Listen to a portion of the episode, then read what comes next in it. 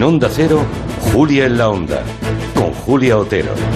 Pues aunque la opción de confinar a los ciudadanos en casa empieza a sonar con fuerza, tanto en Europa como en las reuniones eh, con las comunidades autónomas aquí en España, parece que el ministro Salvador ya ha decidido aplazar dos semanas, dos semanas más la decisión.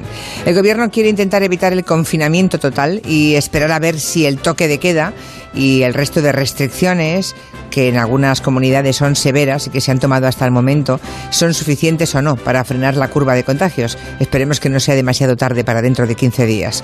Será interesante ver qué visión tiene de todo el epidemiólogo Oriol Micha, con quien vamos a hablar hoy a las 4 de la tarde sobre los nuevos test de antígenos. Esos test rápidos, baratos, y en espera de que llegue la vacuna, pues mm, casi la mejor manera de controlar los contagios. Va a ser interesante lo que nos cuente Oriol Micha porque ya ha finalizado el estudio que desde hace muchos meses eh, estaba realizando en el Hospital Germán Trias y Pujol de Badalona.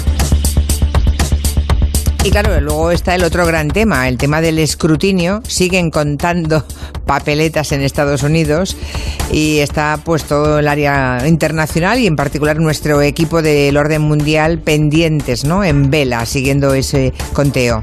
Cada jueves vienen aquí a contarnos lo que pasa en el mundo y hoy me temo que además de lo que pasa en el mundo van a contarnos sobre todo lo que pasa en Estados Unidos.